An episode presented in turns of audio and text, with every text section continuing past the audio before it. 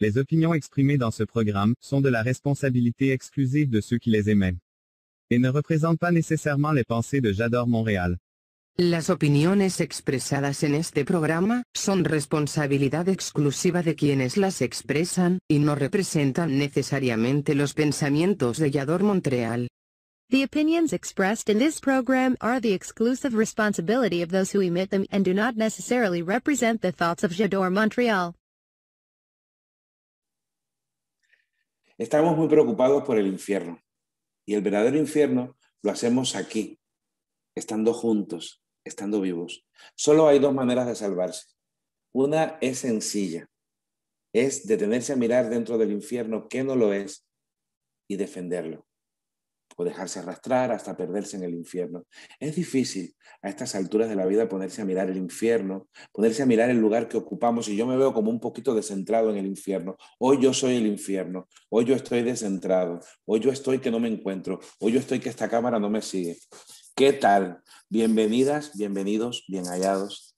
Es una suerte para mí volver. La semana pasada tuvimos un percance y hay que decirlo. Eh, grabamos el programa con Toña, pero de estas cosas, de estos misterios de las redes, el programa Puchutuplum se perdió y por eso hemos pospuesto el encuentro con Toña para más adelante, pero ya os vais, a enterar. Hoy amanecí, le decía al invitado de hoy, que es una persona muy cercana, afortunadamente muy cercana, le decía que había amanecido eh, entre melancólico, nostálgico, preocupado y con un montón de cosas que, eh, que me cabalgan en este verano del norte de España que no tiene nada que ver con el verano del sur en España. He tenido la suerte de estar más de 10 días por, por, Cantabria, por esta Cantabria infinita, por esta Cantabria de montaña y mar, por esta Cantabria de, de, verdes y de grises y de azules fugaces y de soles así que vienen y te tiñen un poquito del día para que te des cuenta de que todavía alumbra, pero que la temperatura siempre te acoge, siempre te cobija, siempre te abraza eh, de una manera maravillosa. Ayer estuve cenando con unos amigos, bueno, con un amigo y con dos amigas. Y estuvimos hablando de, esas cosas que se hablan de la, política y de la vida y de los sueños. Eh, una de las personas tiene mi edad, las otras dos personas son más jóvenes. Y caí en una crisis existencial muy grande porque, claro, estamos tan vendidos que me he, me he puesto a pensar que casi todos los conceptos que tenemos eh, asumidos como importantes, la libertad, la democracia, el derecho, todas esas cosas que, la ética y todas esas cosas están concebidos de una manera tan engorrosa, tan extraña, tan perturbadora, que casi siempre niegan el derecho a ser uno mismo. Es difícil ser libre si nos negamos ser nosotros mismos. Es difícil ser demócrata si nos negamos a nosotros mismos. Es difícil ser demócrata si exigimos la violencia. Es difícil ser demócrata si exigimos el ninguneo, la indiferencia. Uf, comanda el mundo y yo me siento envejecer. Siento que como que ya, como que llegó el momento en que digo, mira, Aldo Méndez, dedícate a lo tuyo, a tu hablar alto y claro de lo que sea, a invitar gente que te consuele la esperanza, gente que te ayude. Yo voy a estar buscando por aquí porque, mira, mm, estaba, me puse a conversar con Hernán y se me olvidó que tengo un chat en directo mm, y que tenéis que, que, conectaros y mandar vuestros mensajes. Eh, Hoy es el último, el, último jueves de julio, ya julio se acaba, este año también va que huye, el coronavirus quiere quedarse, pero el año corre y corre y corre y corre y corre, parece que para que sea otro año más de delirio y de ausencias. Eh, hoy estoy en Santander, el invitado está en una de las ciudades más bonitas y más desconocidas de España, que es Palencia. Así que os invito, ya le dije que tenía que acercarse a Toro a ver la Catedral de Toro, que es una iglesia maravillosa del románico, y por esa zona se come bien, se bebe bien y se vive bien. Hay buenas alubias, hay buen cordero, hay buenos embutidos, es decir, que, que es una zona... Y claro, ¿a dónde van las personas que les gusta vivir? Al sitio donde se come bien. Y esto lo digo para olvidar todo lo que dije al principio, porque últimamente estoy como deteniéndome a mirar demasiado la zona oscura del infierno. Y no quiero, quiero detenerme a mirar la parte luminosa de la vida que no es infierno. Y allá voy.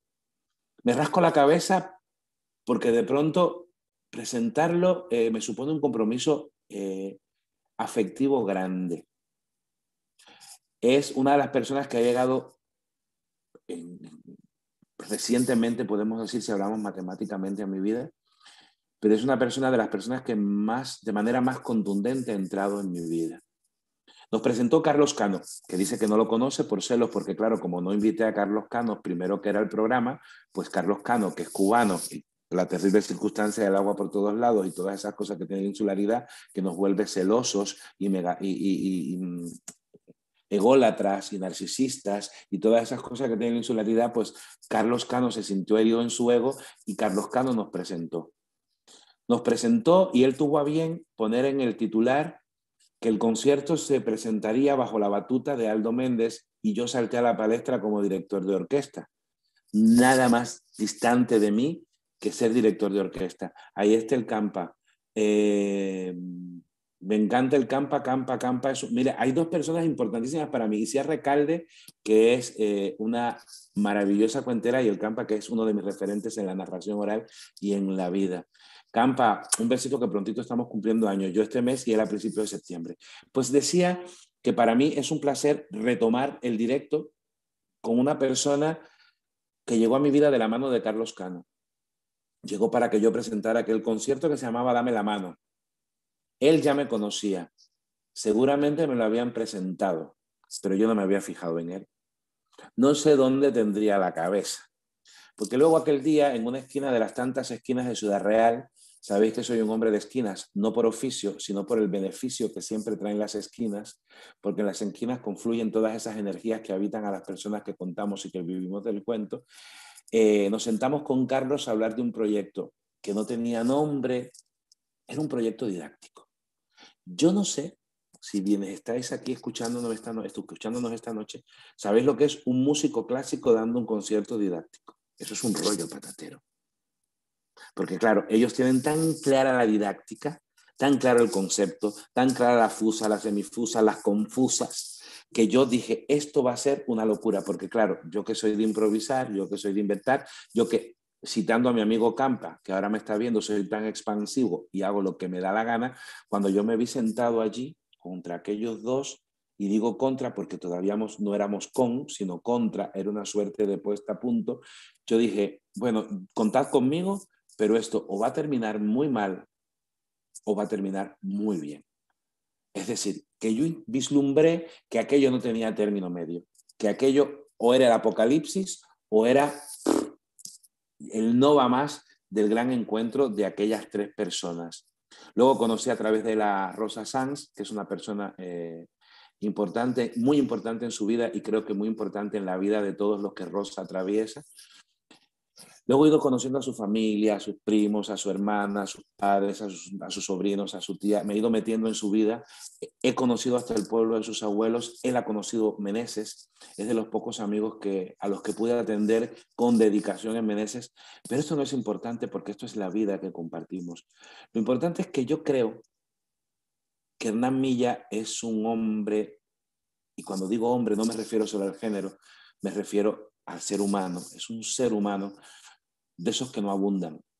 Una vez que me prohibió que le hablara también de sí mismo a su madre, porque yo la primera vez que tuve a frente a su madre empecé a echarle... Yo tengo esta vocación de elogiar y elogiar y elogiar, y él me prohibió que yo eh, hablara. Pero Hernán llegó a mi vida para quedarse, para quedarse en el lugar que habitan las personas que estuvieron siempre contigo, porque yo creo que el destino, y lo decía en la presentación en Facebook, nos debe a mí y a Hernán Milla una infancia compartida. Yo creo que si hubiéramos tenido una infancia compartida, a lo mejor yo fuera músico y no cuenta cuentos. A lo mejor hubiéramos empezado antes a jugar con las palabras y la música, con las sílabas y con las notas. A lo mejor hubiéramos empezado antes a, a amasar este sueño esperanza que a veces nos despierta, nos desvela, él menos dormilón que yo, yo soy bastante dormilón, eh, Y es una suerte para mí tenerlo esta noche. Es una suerte porque cuando a mí la vida se me quiebra, como anda estos días de quiebre, un quiebre lindo, no es un quiebre depresivo, ni un quiebre angustioso, ni un quiebre ansioso, es un quiebre. Es un momento en que la vida te dice, a ver, esto se llama encrucijada, señor gordito y calvo, tome el camino. Uno tiene amigos a los que uno le echa un llanto o les pide un consejo o les dice simplemente que le ayude a bajar una aplicación del móvil para conectarse con el más allá, porque Hernán nos resuelve todo. Es ese amigo que no tienes que ver todos los días, pero que llegó a tiempo y que llegó para quedarse. Yo creo que es una persona de las más talentosas que me rondan y de las más generosas que me asisten. Eh, yo quiero a Hernán Milla como quien quiere un hermano pequeño, como quien quiere a un amigo de la infancia, como quien quiere al primo preferido. Yo quiero a Hernán Milla como uno quiere a alguien a quien pudo amar sin haberlo conocido. Yo quiero Hernán Milla porque supone el privilegio de que mis palabras tengan otra música distinta a la música con la que yo las imaginé. Yo creo que él nunca se imaginó compositor, y mucho menos compositor de, canciones para niños. Esta cámara se me va. Eh, pero Hernán Milla le ha dado a mis palabras sentido, y en la misma medida en que le ha dado sentido a mis palabras, le ha dado también otros sentidos, otros matices y otros colores a mi vida. Con sus juegos de improvisación, con su sabiduría, con su presencia eh, afectuosa y mágica,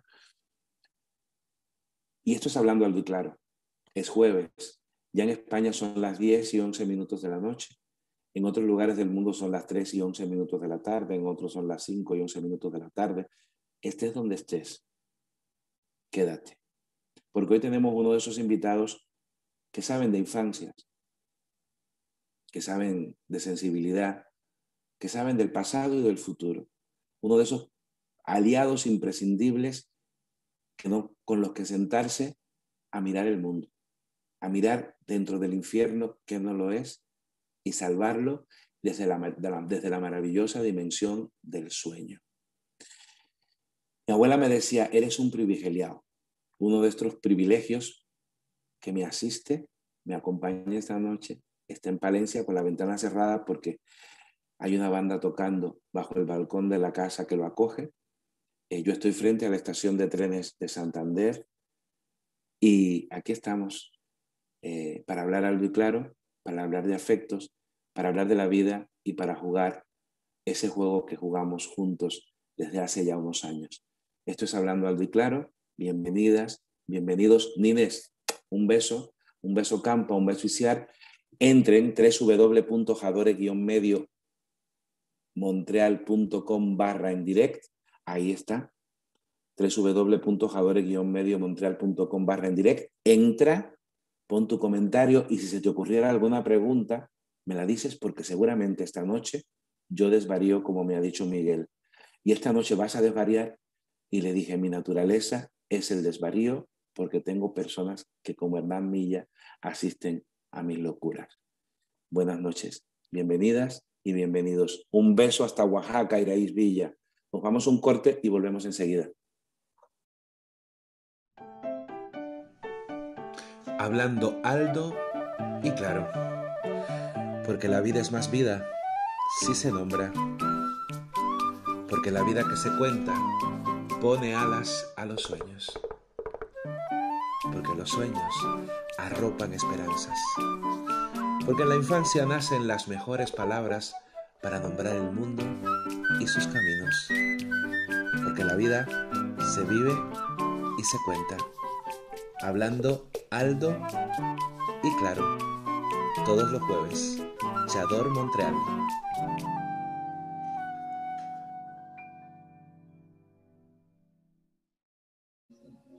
Estamos en vivo y yo estoy centrado. Y Hernán descentrado que eso es lo que me gusta. Ahora he decidido quedarme frente a la cámara. Hernán Milla. Buenas noches. Buenas muchas noches. Gracias. Muchas gracias a ti. Gracias siempre, siempre a ti. Bienvenido. ¿Qué tal? gracias, Por, gracias por invitarme y gracias por, hacerlo además en, un momento en el que yo creo que puedo disfrutar eh, plenamente de, de, un programa como este, ¿no? Porque yo creo que todos los invitados que pasan por aquí y todas las cosas que se hablan requieren eh, estar tranquilo, ¿no? Y qué mejor momento que, ahora, a nivel personal, que vengo de, casi un retiro, no sé si espiritual, pero desde luego un retiro. Así que creo que es lo mejor de las disposiciones para charlar hoy.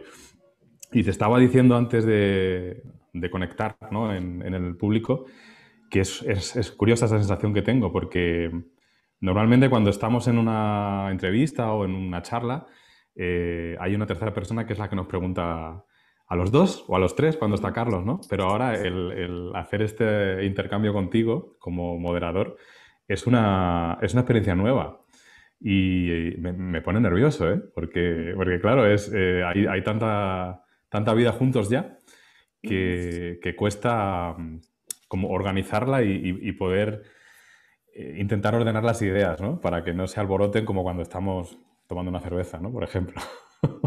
Bueno, vamos a intentar, y la gente ya sabe que esto es un desvarío que no tiene sentido. El único sentido que tiene es demostrar que el delirio es un estilo de vida, que, que la imaginación salva, que la esperanza existe, que los amigos salvan, que los amigos... Y yo te voy a llevar así derechito, derechito a un lugar que conocí hace un año. Si hace un año yo cumplía 54 años, la mancha se derretía, eh, los amigos más cercanos estaban solo de viaje, la única que tenía ah, cerca es a quien siempre está cerca, que es eh, Nines, eh, a quien Hernán conoce muy bien, que sabe que es una de las personas eh, más cercanas que tengo en, en, este país, que también me ha, acogido.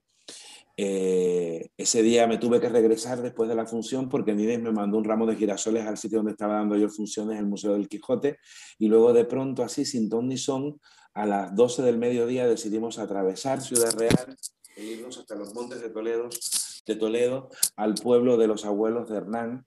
Y te voy a llevar a un sitio que está en el rincón del, patio de tus abuelos, donde nos hicimos una foto y, y, quiero que desde ahí me hables, desde ese lugar donde te escondías con tus primos cuando eras niño a mirar la vida. ¿Qué era ese agujero para Hernán Milla? Esto no sé si es muy difícil o muy fácil, pero, pero, pero desde luego es. bueno, pues ese, ese rincón, bueno, para empezar, yo creo que si uno empieza a sintonizar con lo que, con lo que ha sido mi infancia, sin duda has tirado con un, con un láser de precisión, ¿no? Porque los veranos en el pueblo, en el pueblo de mis abuelos maternos, que es Navarmosa, y en el pueblo de mis abuelos paternos, que es Escalona, eh, ambos en la provincia de Toledo, pues eh, yo creo que en, gran parte mi infancia se construye en esos veranos, ¿no? Que eran, pues como los veranos de niño, que eran infinitos. Ahora los veranos se pasan así y dice, cachis en la mar, tengo que hacer esto y esto porque enseguida es septiembre otra vez. Pero entonces uno tenía la sensación de que no se acababa nunca o que eran, no sé, eran años enteros, ¿no? Entonces, en ese rincón del patio, en la casa de mis abuelos en Navarmosa, había una tinaja de barro que, bueno, que estaba fuera de uso y simplemente estaba ya como, como un objeto de, recuerdo. Estaba en posición horizontal. Tenía un agujerito además en el, en el, lateral. Yo supongo que eso, no lo sé, nunca, nunca pregunté exactamente la historia de esa tinaja, pero yo supongo que quizá eh, eso se, tenía se ponía un corcho ahí o se tapaba, no lo sé, tendría, que, tendría que preguntar. Pero el caso es que ahí entraba un, pues un, halo de luz por ahí, ¿no? Y, y bueno, pues nosotros la utilizábamos con mis primos, con, mi primo Samuel, eh, mi prima Esther menos, porque era la mayor. Entonces esa era una cosa de los pequeños. Y con mi hermana Jimena, pues nos metíamos ahí y era nuestra cabaña, no, no había que hacerla. Alguna vez hicimos cabañas también, ¿no? Construidas con, con cartones, con cajas, pero esa cabaña ya estaba hecha y era de, era de barro, ¿no? Entonces allí pasábamos horas, horas y horas. Y, bueno, lo bonito de aquello es que estábamos acondicionados, o sea, realmente hacíamos, hacíamos mucha vida ahí. Teníamos unos asientos que eran eh, unos baldosas restos de la remodelación de la casa de mi abuela, que durante un tiempo hubo muchos escombros por ahí, restos de baldosines, de trozos de mármol, y eso para unos niños, imagínate, eso era, era un mundo, ¿no? Lo que se podía construir con todo aquello. Y, bueno, como verano tras verano seguíamos entrando ahí y jugando ahí, pues eh, el padre de, de mi primo Samuel, mi tío José Manuel, pues nos hizo una pequeña instalación eléctrica incluso, que, entraba el cable por ese agujerito y tenía un interruptor con lo cual hasta teníamos eh, electricidad con una pila de petaca que se conectaba a esos cables, ¿no? Y bueno, en invierno, que pasábamos inviernos también ahí, incluso llegábamos a tener una calefacción, que era, era una caja de, galletas de mantequilla, de esas metálicas. Entonces le hacíamos agujeritos con, unas tijeras, quemábamos ahí unos papelitos de periódico, la calefacción duraba 20 segundos, salía un humareda espectacular. Pero bueno, para nosotros era, pues era un, hogar, ¿no? Y, bueno, yo no, sabría decirte la cantidad de años que estuvimos pasando verano tras verano, sobre todo en, esa tinaja. La tinaja sigue allí. Eh, en un tiempo, incluso mi prima, la mayor, mi prima Esther, eh, formalizó unas escrituras con mi abuelo, que todavía conserva por ahí, en el cual mi abuelo nos cedía eh, la propiedad de esa tinaja, eso era tremendo. y, bueno, yo creo que ahí fue testigo de, muchos momentos maravillosos de, la infancia. Por cierto, que mi primo, mi primo Samuel fue, cuando yo siempre hablo, ¿no? De, y hablamos de sonidos que cuentan, de, ese, cine casero con el que jugábamos a proyectar eh, las sombras en la pared, pues, pues este, es, este es mi primo, el que, con el que jugaba. Sí, sé quién es Samuel. Mando un beso hasta a Janet, hasta Oaxaca, que está por aquí conectada. La gente de Oaxaca está muy motivada porque te conoce y, sabe que... Hernán, te escucho y me emociono, porque escucho cosas que me suenan a mi infancia. Un agujero, llámese tinaja, llámese el tronco de un árbol, llámese un sitio secreto donde esconderse con los miedos, con las angustias, con todo lo que supone crecer con esa compañía acogedora que supone tener a alguien de tu edad que, te, que vaya de la mano contigo, aunque sea a comprar leche a tres calles más abajo de la casa de tus abuelos, que todo era la grande, todo era inmenso en aquel tiempo. Mm, era como, como, en, como en ese, como, como dice Tonucci, ¿no? Eh, que todavía las ciudades estaban y los pueblos estaban a la dimensión de los niños y salíamos a buscar a buscar las cosas porque podíamos andar y movernos. Periódicos por calefacción, una petaca de, para, para la luz. En la cueva fue, ¿sabes cuántas cosas crecieron en ese silencio de la cueva? ¿Qué queda de esa cueva, de esa infancia, en este hombre que hoy eh, juega a escalar montañas y juega a atrapar estrellas? Eh, con su cámara fotográfica y, se pierden las noches de la, de la, Mancha a buscar el punto donde...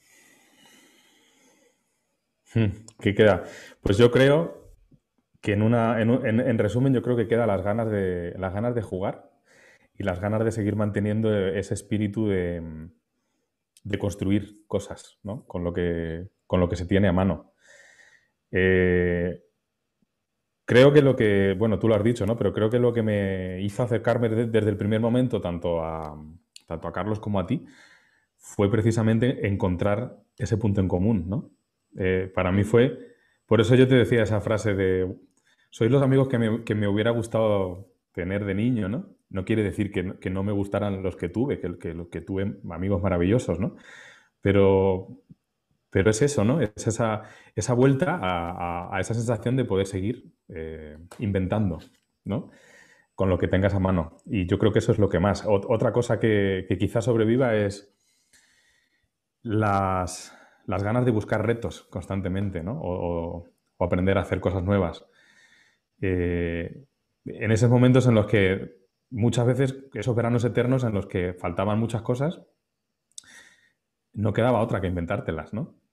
Y, eso, de reciclar los trastos viejos, ¿no? Porque en una casa de los abuelos lo que te encuentras son trastos o cosas que ya no sirven, ¿no?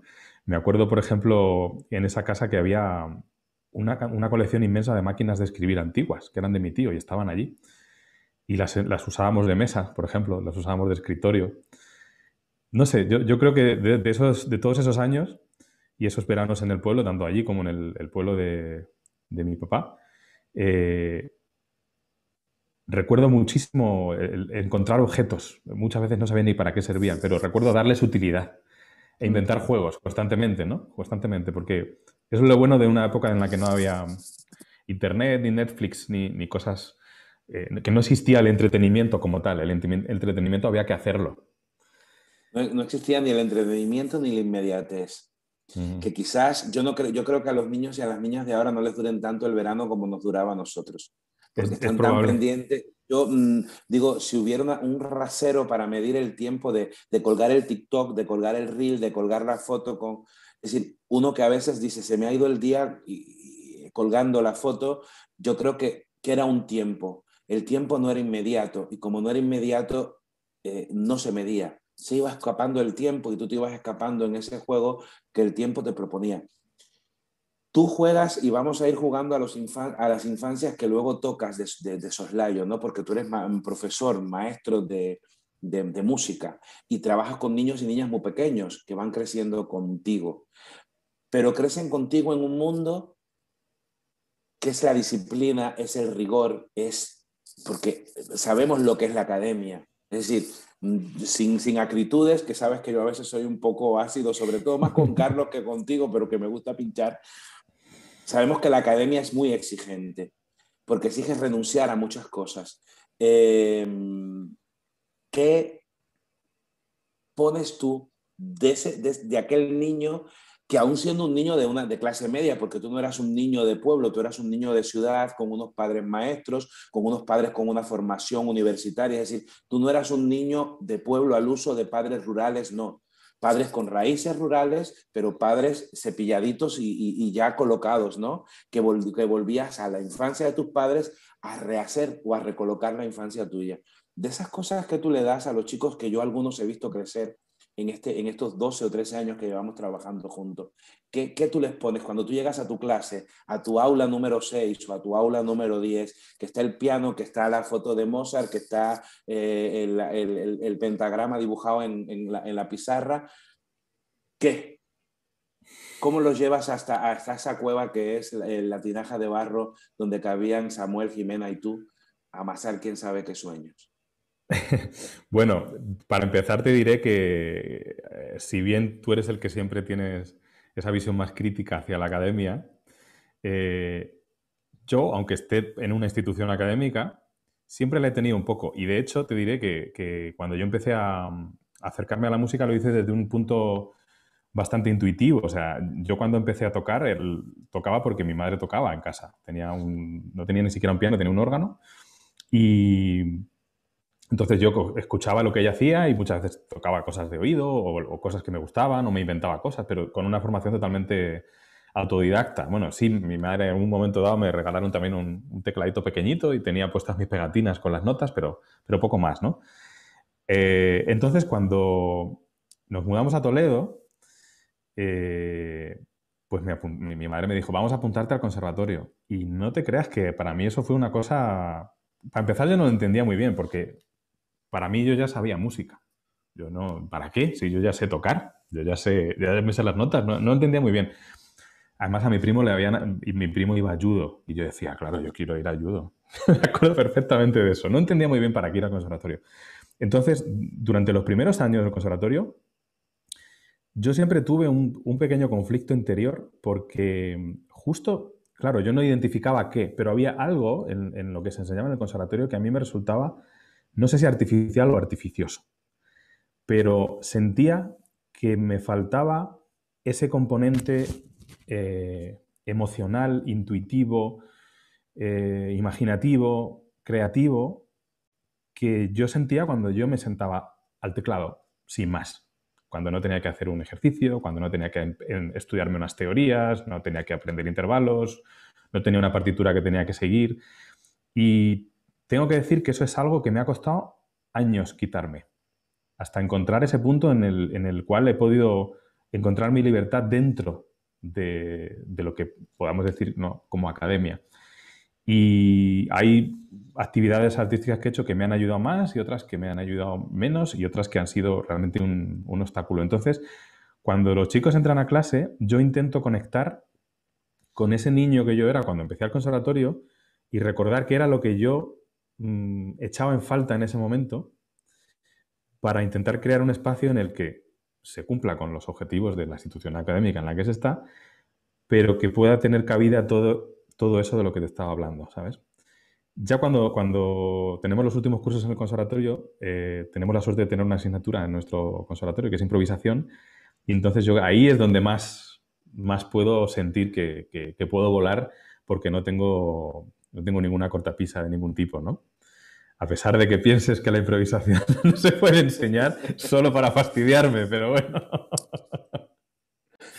Pero sí, yo, yo, yo siempre he tenido eso, entonces eh, intento que, que, esté muy presente para, porque a veces tengo miedo de volverme justo un profesor como, como los que ¿no? en un momento dado yo decía, no, yo no quiero esto, yo no quiero esto. Mm. Hernán, mira, Catalina, Cata, que nuestra Cata está conectada. Divino, se ha conectado porque eres tú, porque nunca se conecta. Un beso a Cata Y, un, y un beso a Charik, que también le he visto saludar antes. Charik, quería Charik, eso te iba a decir, pero a Charik sí, porque Charik es de las fieles. Eh, Hernán, mm, yo te, voy a hacer una pregunta hablando de lo amoroso. Yo eh, conozco tu familia bastante de cerca, porque yo creo que si alguien nos ha cuidado todo este tiempo han sido eh, Celia y Nicolás no Tina y Nicolás. Son los papás que han estado ahí, los papás, incluso de, los míos, que soy el más viejo, disco Los Rebeldes, eh, tu padre se ocupa hasta de las facturas, de mis errores de las facturas, está siempre detrás de mí. Mm, creo que son una familia en la que cabalgan a la par la amorosidad y la responsabilidad. Y entonces yo te estoy escuchando a ti y yo tengo una deuda contigo y con tu madre. Y yo creo que hablando de la infancia, eh, eh, hay una anécdota eh, de, de, tus abuelos que yo creo que tendríamos que compartir, aunque fuera en el plan de anécdotas, a ver si a mí se me sale del corazón y puedo contar una de las historias de amor más hermosas que he escuchado yo en la vida. ¿En la cuentas? ¿Te atreves a contarla? Porque yo creo que eso es, es, es, bonito. Esa, esa historia me emociona mucho porque, porque además fueron meses muy intensos en los que ocurrieron muchas cosas, pero yo no sé si mi madre la llegó a escribir, creo que... Creo que la tengo, la... tengo yo en mi correo, sí. Entonces es posible que yo no, no, recuerde bien los detalles o meta la pata. Me da mucho vértigo porque es casi yo creo patrimonio, que patrimonio familiar, ¿no? patrimonio pero, familiar. Bueno, en una historia como esa, eh, nunca se las historias, mira, las historias cuando tienen emociones, nunca se mete la pata. Las emociones son siempre verdad si son auténticas y tú eres un hombre que sabe de autenticidad y que sabe de emociones. Y yo te estoy haciendo esta trampa porque creo que el hecho de que tú lo digas públicamente a mí me va a permitir sacar vuestra intimidad a lo público. Y lo estoy haciendo con toda la mala leche del mundo. Es decir, no lo estoy haciendo porque no, no, no, lo estoy haciendo porque conozco al Hernán, porque tengo una historia conmigo, de esas historias que cada vez que, que se te quiebra una función, que cada vez que te, se, se te se te desgarra un cuento o cada vez que alguien del público te mira en una historia de amor de esas que te quedan como... Dices, pues, ¿qué es que la historia de amor que viene es esta historia de amor? Cuenta por lo menos los detalles, la anécdota. Eh, lo voy a contar como, como, yo lo recuerdo, pero te voy a, bueno, voy a contextualizar porque yo creo que es importante también. Sí, sí, sí. Eh, eh, bueno, pues mi abuelo falleció. Fue el primero de los cuatro, además, que, que se marchó. Y esto fue el año, de, el año que nos íbamos, unos días después nos íbamos a los Grammy, nos íbamos a Las Vegas. y, bueno, pues estábamos eh, con mi abuela en la residencia donde estaba y de repente, así, estábamos todos ahí metidos y de repente soltó algo así como, bueno, pues que sepáis que yo me voy, me voy ya, ya mismo, ¿eh? nos giramos todos así, pero anda, abuela, ¿pero qué dices? Esto estás muy bien, no, no digas tonterías. Sí, sí, sí, sí, yo me voy a ir, me voy a, marchar ya. Silencio, eh, y entonces empezó a hablar, pero con una expectación, de repente, digo, ¿qué está pasando aquí? ¿no? Como, como que algo se iba a revelar. Y entonces nos contó, nos contó una historia eh, que, bueno, que ella decía, no, pues mira, os voy a decir por qué.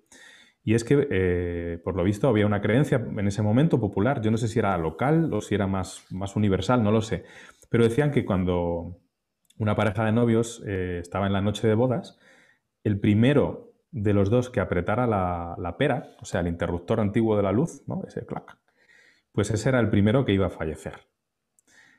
Entonces, ¿qué hicieron los dos?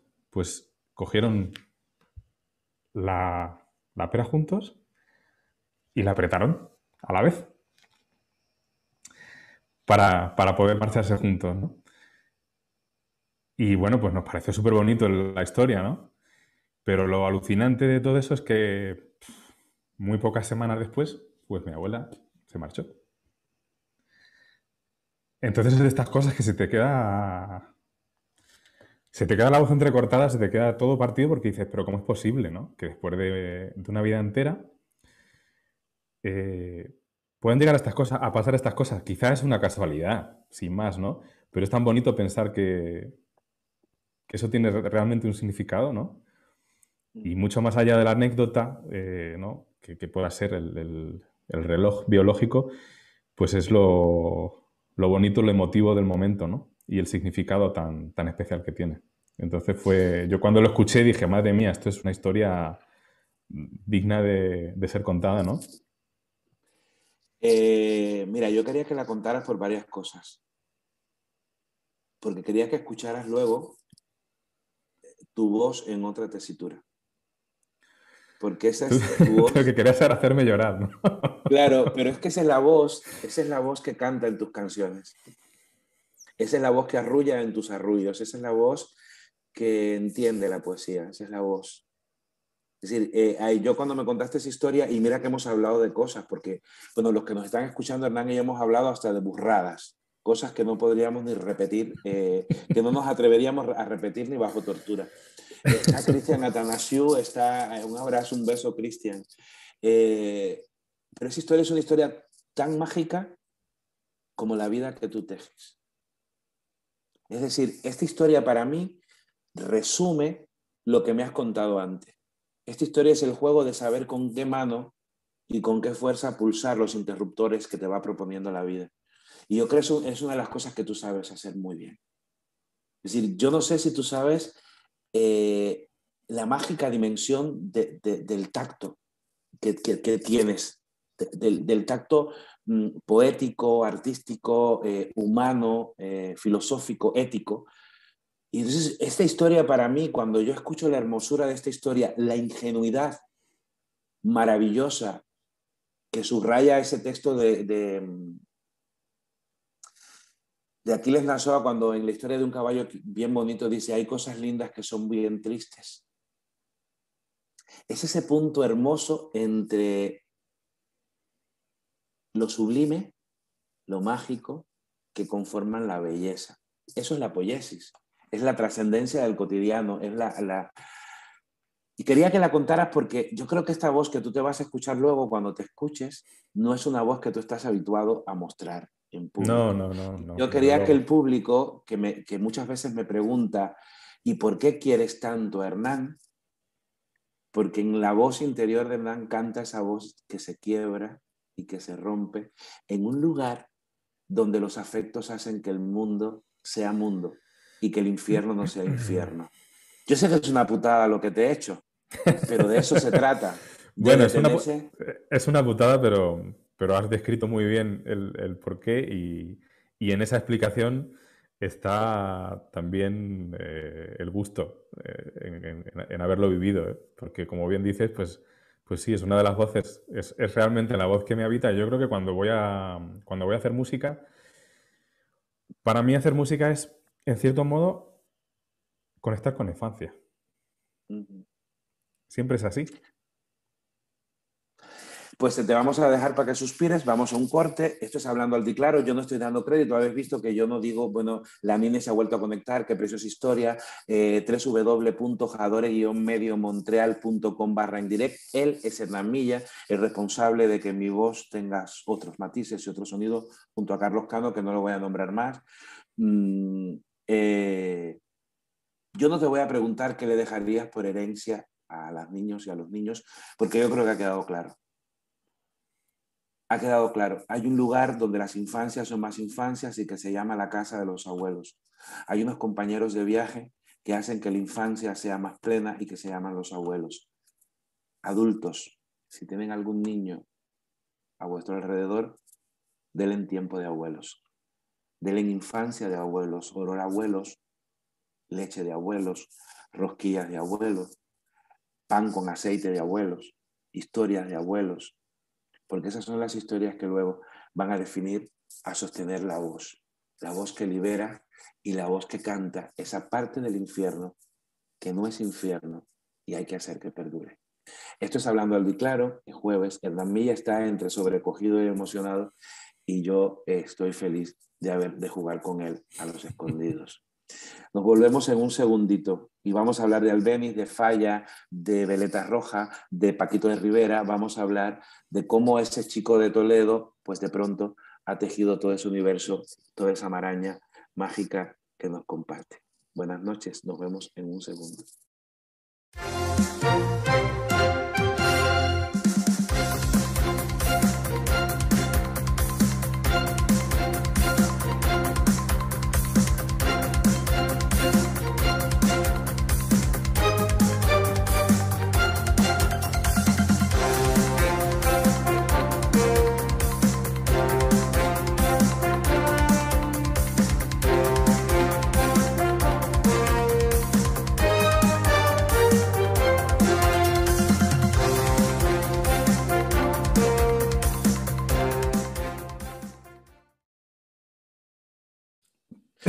Carlos Cano estaría feliz y yo dije que no le iba a nombrar más si hubiera visto lo que estaba pasando mientras corría la publicidad.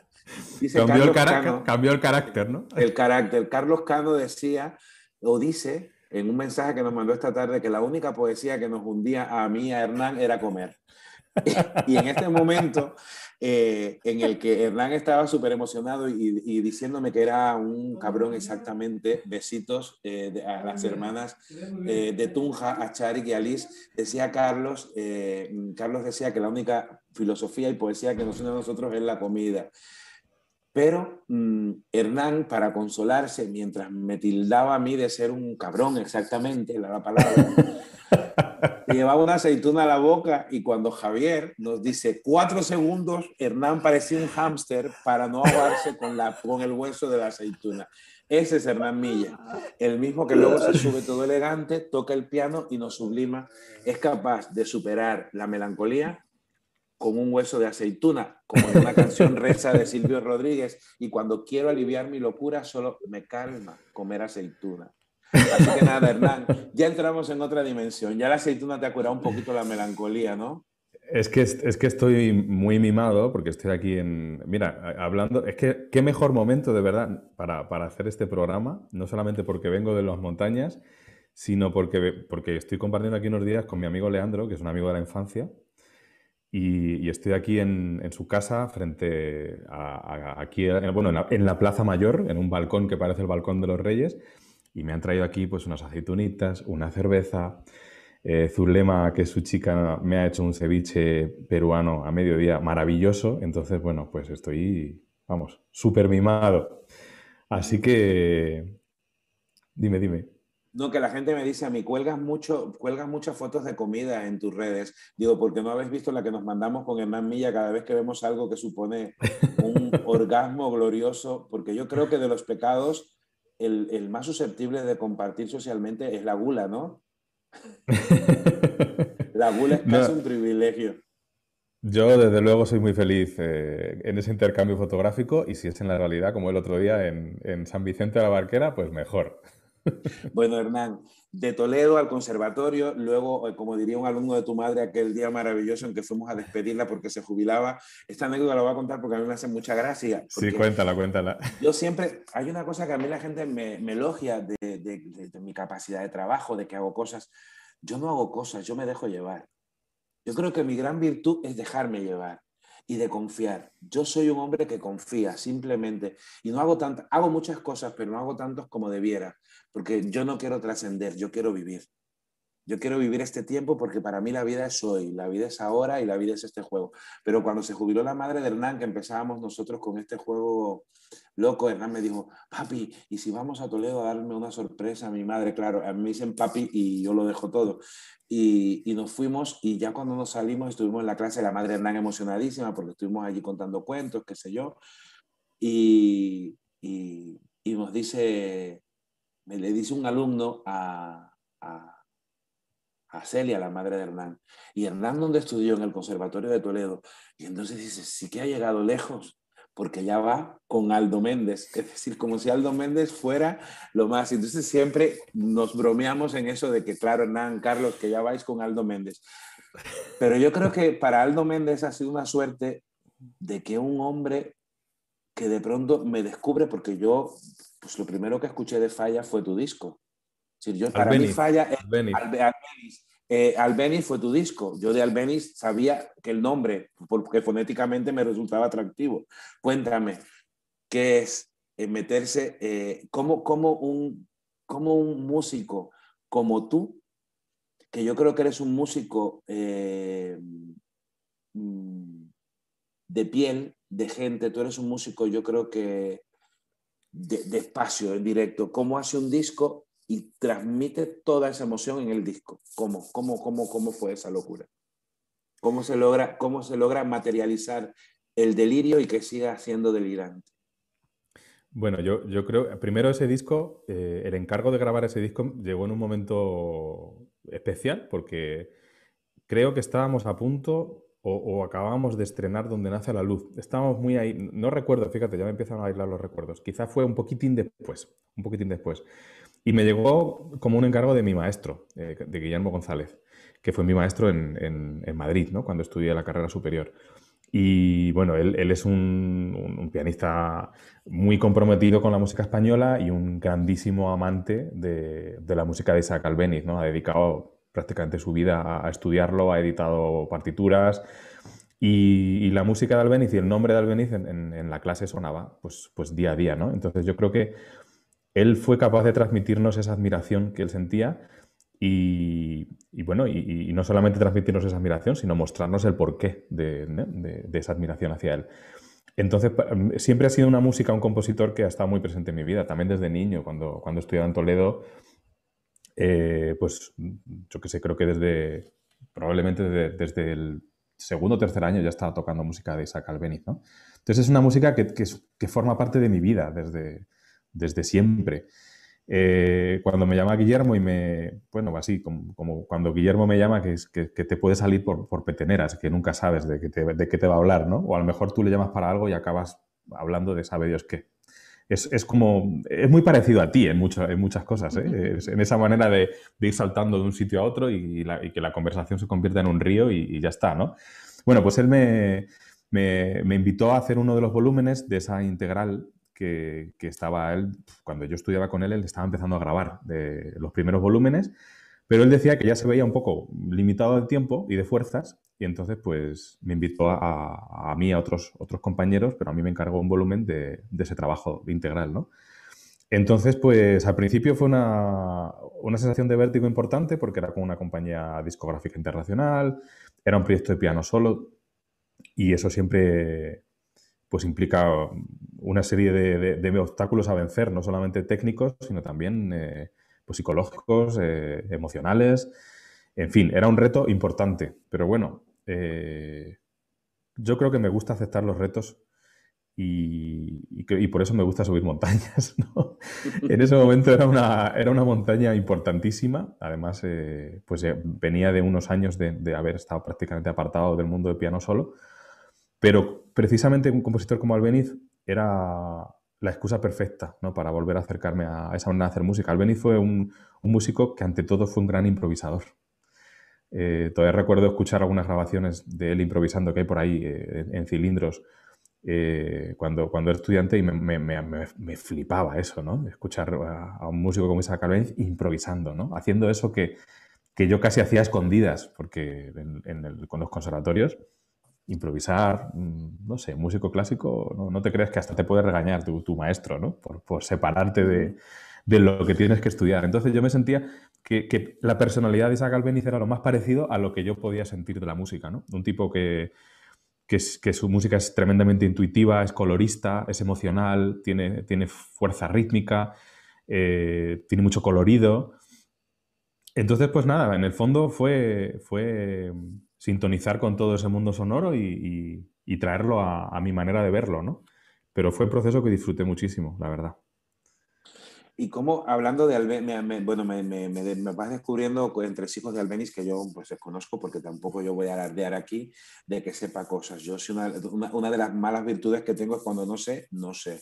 Y cuando no sé, no siempre me callo, hablo y punto, y meto la pata y en mitad del camino rectifico. Mira, nos está mandando abrazos Natalie desde, desde Perú, desde Lima, a propósito del ceviche. Mira. es hermana de Carolina, ¿te acuerdas de Carolina? Sí, sí, me acuerdo. Me acuerdo de la Natalie Lazo. Eh, Hernán, eh, viendo al Benis, esa, esa, esa mm, familiaridad con el juego que proponía el Benis, con el, eh, eh, yo salto a otro, así como como dice yo que salto.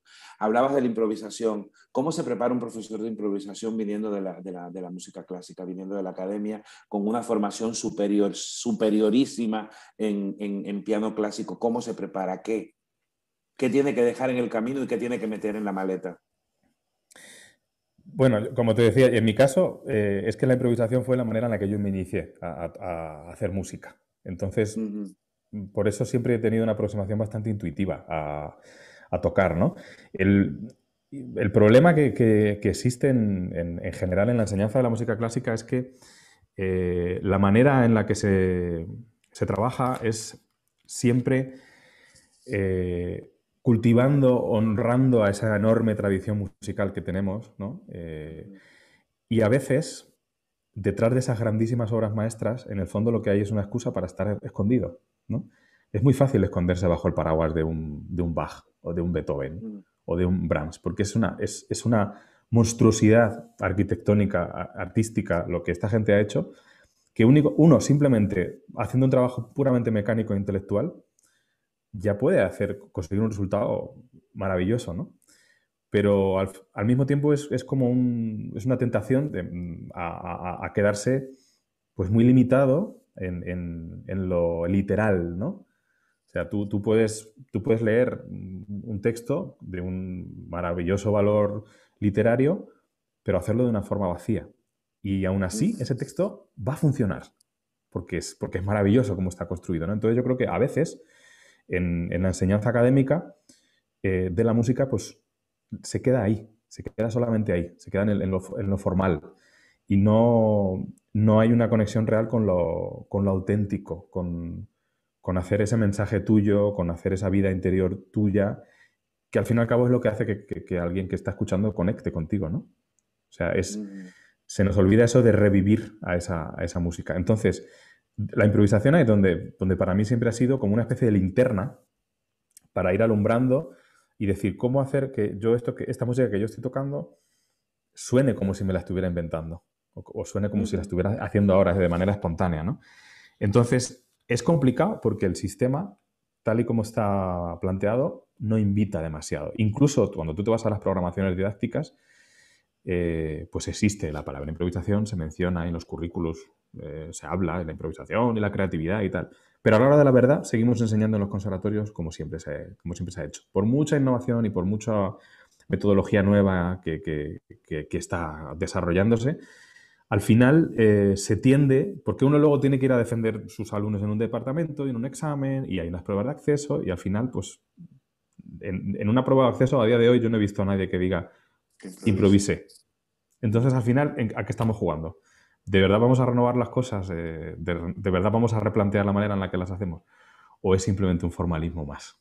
No lo sé. Mm. Eh, te digo esto como parte de ese sistema y, yo, incluso siendo un gran defensor de todo esto, a veces me, veo, me veo que, estoy siendo parte de este, entre comillas, engaño, ¿no? Entonces, hay que buscar la manera de, aprender. Entonces, eh, consejos rápidos, pues pues analizar todo lo que se toca, jugar a desmontar las piezas, como el que juega con un juguete, unos Lego, y, cambia las piezas y construye otras cosas diferentes. Eh, tocar con amigos, yo siempre se lo digo a mis alumnos, que, hagan mucho más de lo que hacen en el conservatorio, que, toquen con amigos. Yo con mi, con mi, amigo Leandro, que está aquí, eh, aprendí muchísimo porque improvisábamos cuando teníamos 14, 15 años, escuchábamos la música que nos gustaba por ahí y jugábamos a recrearla, a mezclarla, a, a hacer nuestra música que sonara a esa. Y yo creo que al final eso es lo que, lo que te hace aprender, ¿no? Yo creo que eso que estás diciendo es aplicable a muchas cosas, porque yo creo que el sistema solo se puede cambiar desde dentro del sistema. Decir, eh, esto de detenerse a mirar qué es el infierno, qué no es infierno dentro del infierno y hacer que perdure es dentro del infierno. Es decir, porque cuando tú te apartas en todo proceso creativo hay un distanciamiento crítico y tú ves, pero te tienes que volver a meter. Tienes que volverte a meter esa corriente e ir viendo qué afluentes te llevan a donde tú quieres ir y que, afluentes tienen un dique que te rebota o que te asfixia o que te ahoga. Nos acaban de escribir de México, Aide, nos manda saludos y, por WhatsApp me están llegando mensajes también desde Chile, la Edel, que llegó corriendo, la Edel Arriagada, que llegó corriendo para verte porque tenía ganas de escucharte. Hernán, eh, saltando como loco, de lo clásico a la improvisación y en la improvisación ese mundo que nos ha unido de manera lúdica y que se llama el jazz. Es, esa manera de hacer música que es un modo de tocar, que es un modo de sentir. ¿Qué te ha aportado el jazz en este, todo este juego de, de deconstrucción de la academia, ¿no? O de, o de no de construcción, vamos a decirlo de otra manera más bonita, reasimilación de la academia, que suena como más bonito. Bueno, pues lo que, lo que me está aportando, porque es un proceso vivo, es, aprendizaje, es, es un, una puerta más, ¿no? Eh, lo, bonito de ese lenguaje es que es capaz de amalgamar muchísimos lenguajes, ¿no? Es un lenguaje universal dentro de un lenguaje universal que es la música, ¿no? O sea, que ya es lo universal de lo universal. Y, bueno, es, eh, es improvisación, pero también es escucha colectiva, es eh, reinterpretar, rearreglar, reformular constantemente, eh, cambiar los paradigmas a veces de un tema ¿no? y darle, darle un aire completamente diferente. Mira, ahora estamos haciendo, estamos preparando Carlos y yo que tenemos un concierto en, el Festival de Jazz de Toledo, que todavía ni se ha anunciado, pero bueno, aquí para los que mm. están con nosotros hoy ya lo saben. Y estamos haciendo los arreglos ahora y nada, veníamos conversando estos días, oye, ¿tú crees que esto si lo cambiamos aquí, le ponemos un ritmo que, es diferente, pues un ritmo de milonga, esto que no es una milonga, cómo va a sonar y, bueno, el, jazz lo que te permite es eso. Eh, para mí, yo soy un recién llegado a eso, eh, ni mucho menos puedo considerarme un, especialista, pero, sí me está aportando muchísimo, me está aportando, ante todo, nuevas herramientas y nuevas ópticas para, mirar el musical. Entonces, bueno, realmente cuando nosotros improvisamos contigo, eh, si alguien del mundo del jazz lo escucha va a decir, eso, eso no es jazz, no suena jazz porque no estamos a lo mejor utilizando las armonías típicas del jazz o los ritmos típicos del jazz. Pero sí comparte con el jazz, pues eso, la, frescura, la, escucha eh, y, el, crear eh, de una manera colectiva, ¿no? No solamente... Mm. Hernán, yo te voy a, no, no, no, no voy a, mira, tenemos concierto el día 10 en, en Mazarambros, de Veletas Rojas, os lo digo por si hay alguien de Toledo cercano que se entere Amparo, que se entere la gente y que vaya. No sé dónde va a ser porque están las cosas como están. Podríamos hablar de Veletas Rojas, pero siempre hablamos de Veletas Rojas. Yo creo que es muy significativo hablar de Veletas Rojas. Yo te voy a ir diciendo cosas y tú me vas respondiendo. ¿Vale? Yo te digo una frase y tú me, sugieres, ¿vale? Nos vamos a ir un poquito del tiempo, pero bueno, este es el tiempo. Y el tiempo es el tiempo y vamos a imaginar que estamos en, el pueblo de tus abuelos, metidos en la tinaja y que tenemos todo el verano para seguir eh, compartiendo. Yo te digo, y, y la flor convencida levantó el vuelo y rozó sorprendida un trozo de cielo. ¿Qué quieres que continúe el verso o que te diga lo que... O que me digas lo que tú crees. Pues ahí están los retos, los retos, los sueños posibles, el, caminar hasta, hasta la cima.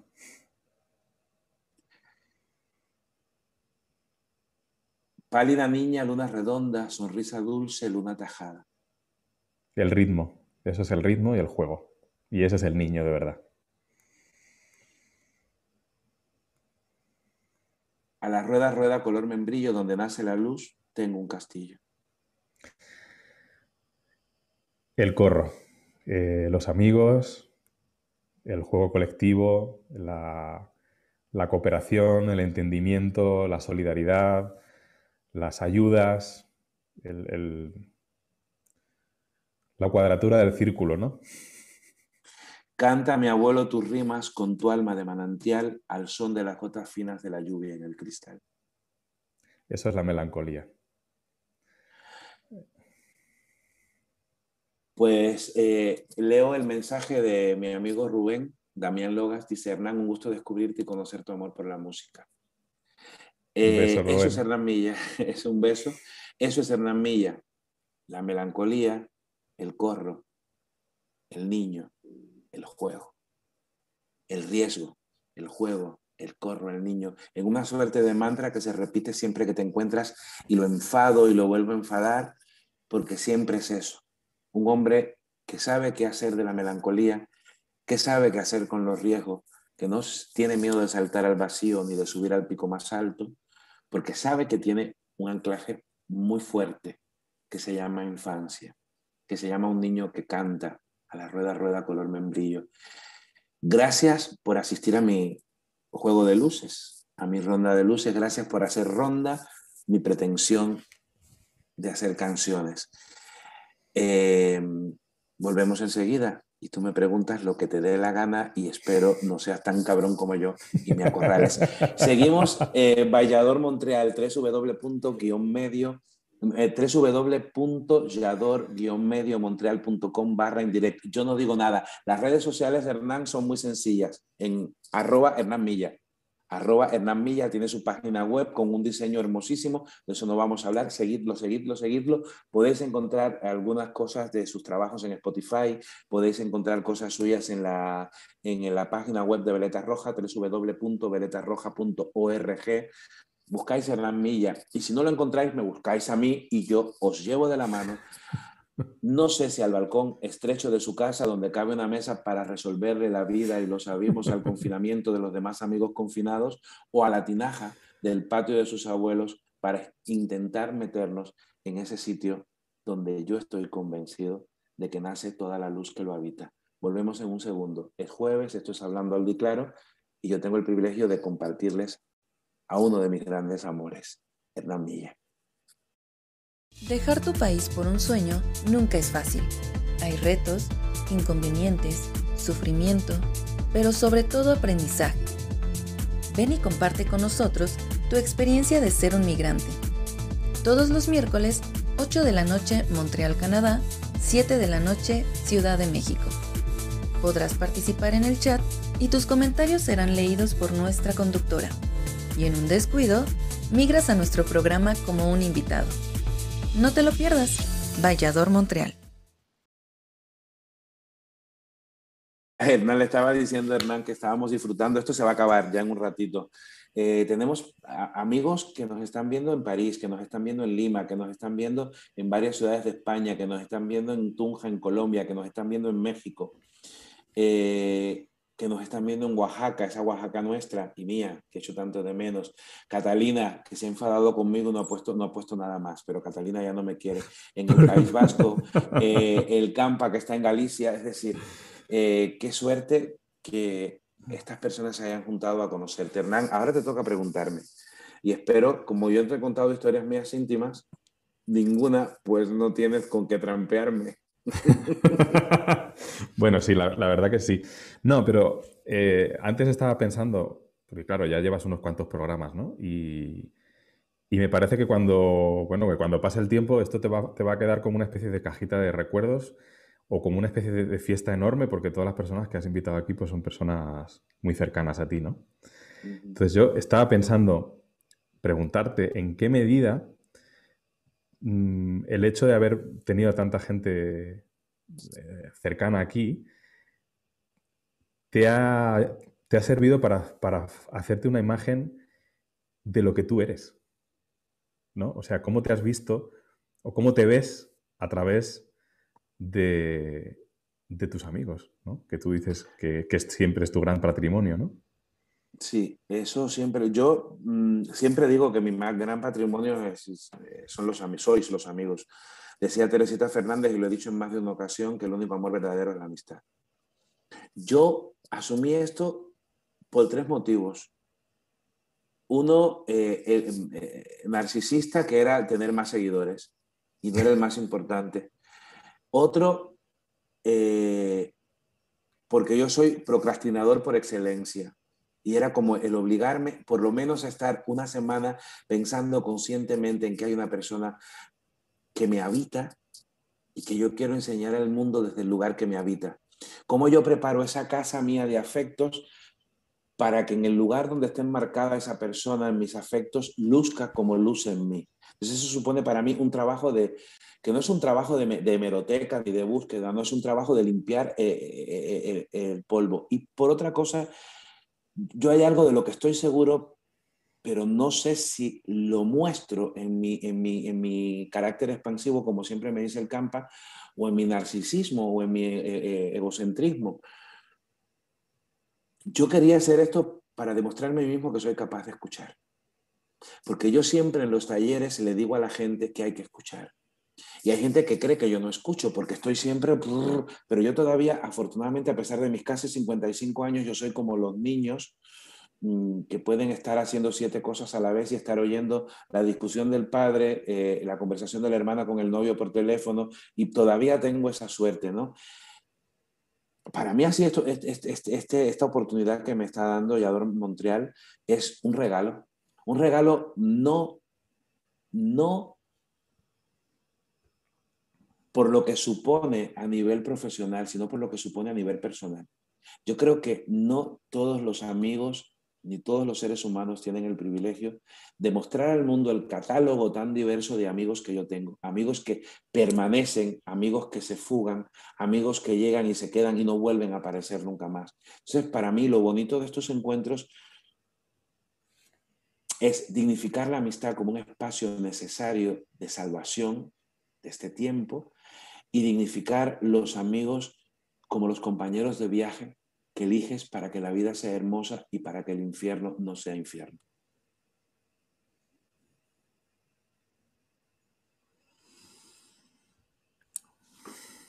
Voy a hacerte otra pregunta más, si me, da tiempo, ¿no? Sí, sí. Esta, Esta, es, un juego que a mí siempre me ha gustado mucho, que, bueno, eh, está inspirado en un programa de, de la BBC que se llama, yo creo que, no sé si sigue emitiendo porque se, tiene, no sé, décadas, pero se llama eh, Desert Island Discs y es, bueno, entrevistan a una persona y, le preguntan qué se llevaría a una isla desierta. siempre le piden que se lleve ocho discos, un libro, y este es muy gracioso, y un artículo de lujo, ¿no? Como un momentito ahí de capricho. No hace falta que, no te voy a preguntar ahora que me digas ocho discos, algo si quieres. O podrías cambiarlo, si quieres, puedes cambiar los discos por cuentos. Pero, pero bueno, al menos, ¿qué tres discos, qué libro y qué, cuál sería tu artículo de lujo si te tuvieras que ir a una isla desierta? Mira, eh, discos, yo creo que no lo voy a hacer por peloteo, pero me ha acompañado mucho el tiempo en el que descubrí el silencio, que han sido estos meses que, que Joel me ha dejado su casa en Madrid eh, por la ribera de Paquito. A mí ese disco y sobre todo Brussels on the Rain me genera un, un, estado de plenitud maravilloso, me, me, genera un, bienestar. A mí es, ese disco me hace bailar desde un lugar en el que no soy eh, lo bailongo que soy, pero bailo. Hay algo dentro de mí que, que baila desde un lugar y me huele. Incluso a mí me pasa con ese con ese disco es que tengo olores, siento, percibo eh, olores y fragancias y, calles que he caminado y me lleva por un lugar. Y no es un disco que me he detenido a escuchar. Si yo no soy de los que se detiene a escuchar. Yo estoy limpiando y pongo el disco y en el momento en que muevo la fregona el disco me entra. Es decir, yo no soy de los que, porque no, no, no soy capaz de mirar eh, conscientemente la música así, desde esa manera de dejarme llevar. Eh, hay un disco que yo no sé si alguien lo recuerda, pero para mí tiene un valor emocional muy fuerte y es un disco que, a lo mejor tú ni conoces, pero que para mí fue muy importante en mi tiempo, primero en España, que fue Clara Montes cantando los poemas de Antonio Gala. Y a mí ese disco me da como un, pozo dulce de melancolía. Hay una frase que yo, incluso en momentos en que voy en los trenes y siempre me, me suena la música, me gustan mucho los trenes, y dice, tú me abandonarás en primavera, cuando sangre la dicha en los granados y el secadero de ojos asombrado presenta, presienta la cosecha venidera. No sé si es por el cuerpo poético de esos sonetos, por la voz eh, chiquitita y dulce y bien puesta de, de, de, Clara Montes, ese disco yo me lo llevaría porque es un disco que no me canso de escuchar. No me canso de escuchar. Y luego me llevaría un disco para mover el esqueleto. Yo necesito música de bailar. Y si me tengo que llevar un disco de música de bailar, hay un, eh, un, un, cantautor cubano que murió joven que se llamó Polo Montañez, que tenía una música muy movida, que es música montuna, música de estas de... Eh, me llevaría un disco así, es decir, me llevaría el disco vuestro porque vosotros ya estáis en mi vida y porque ese disco me, me, me, me genera olores, me llevaría Clara Montes, me llevaría voces de mujer porque me gustan mucho las voces de mujeres, muchas voces de mujeres, y me llevaría ese disco de Polo Montañés, sobre todo por recordarme que soy guajiro, que soy de pueblo y que me gusta mucho bailar. Si me tuviera que llevar libros, eh, para mí hay un libro que yo creo que es uno de los libros que, que, fue, que, que fue para mí, eh, en mitad del descubrimiento de mi sexualidad y de mi búsqueda de la poesía, me llevaría un poeta en Nueva York de Federico García Lorca. Ese libro yo me lo llevaría. Me llevaría Las ciudades invisibles de Ítalo Calvino, porque es un libro que me resulta súper evocador. Y, y así me vienen, pero yo creo que esos dos y ah, también hay otro libro que a mí me, me, me, resulta muy, muy atractivo y son las cosmicómicas de Ítalo, de Ítalo Calvino. A mí Ítalo Calvino es un autor que me... Lo sé, lo sé. Me resulta muy... Pero sí, no, no, dejaría de llevarme un poeta en Nueva York de Federico García Lorca y no me dejaría de llevar eh, Las ciudades invisibles de Ítalo Calvino. Ya luego ahí podrían entrar otras historias, pero por ejemplo hay, hay un, me gusta, me gusta mucho y lo recuerdo con muchos recuerdos de mi infancia porque tiene una frase que para mí es determinante cuando, cuando fracaso en la relación con los demás, que tengo muchos fracasos en ese sentido.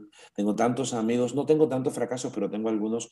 Hay un libro de José Martí que tiene en el prólogo una frase que dice, tengo fe en el mejoramiento humano, en la vida futura y en la utilidad de la virtud, que es el Ismaelillo. Y para mí ese libro me lleva a un lugar de mi infancia que, que tiene que ver con esa parte que ahora quebrada y dolida de nosotros los cubanos, que es la, la, la, patria que yo preferiría llamar matria, porque yo creo que tanta patria nos ha hecho tan violentos y tan rencorosos que habría que ir buscando una matria más amorosa que nos acoja a todos los que pensamos y somos diferentes. Te queda una cosa. El Dime. artículo de lujo, la debilidad. ¿Cuál sería el artículo Uy, de lujo que te llevarías? ¿Dónde está la isla?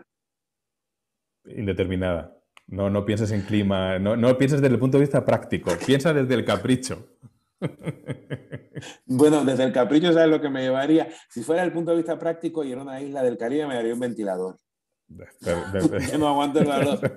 Pero yo me llevaría, ¿sabes qué? Envasado al vacío, unas buenas raciones de jamón. ¿Eh? Y una buena tapita de jamón consuela mogollón. Así que quede como rimado y todo. Una buena tapita de, de jamón en mitad de la nada, escuchando. Eh, es que todo tiene que ver, porque fíjate, el jamón es una ciudad. El jamón es un universo. Unas buenas tapitas de jamón, porque es, es increíble que yo, y esto me lo van a censurar eh, los patriotas, yo lo que echo de menos cuando viajo es la tortilla de patatas, el salmorejo, el salmorejo y el jamón. Yo no echo ya de menos ni el arroz con gris, ni los casquitos de guayaba, ni no, no, no. El salmorejo, el jamón y la tortilla de patata. Pero Carlos Cano estará contento de que hemos terminado hablando de lo que teníamos que hablar para él, ¿no? Claro. Bueno, también como artículo de lujo podía llevarte a ti.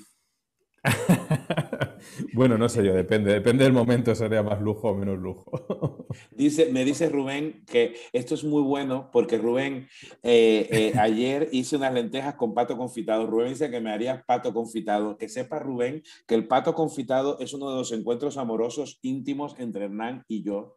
Cuando llega en torno a la Navidad, en uno de los supermercados sacan pato y alguna que otra vez sacamos pato. Anoche, ayer hice Rubén lentejas con pato confitado. Esas cosas que tú me vas enseñando. ¿Ves? Mis amigos también me enseñan a comer y a disfrutar la vida como me la como.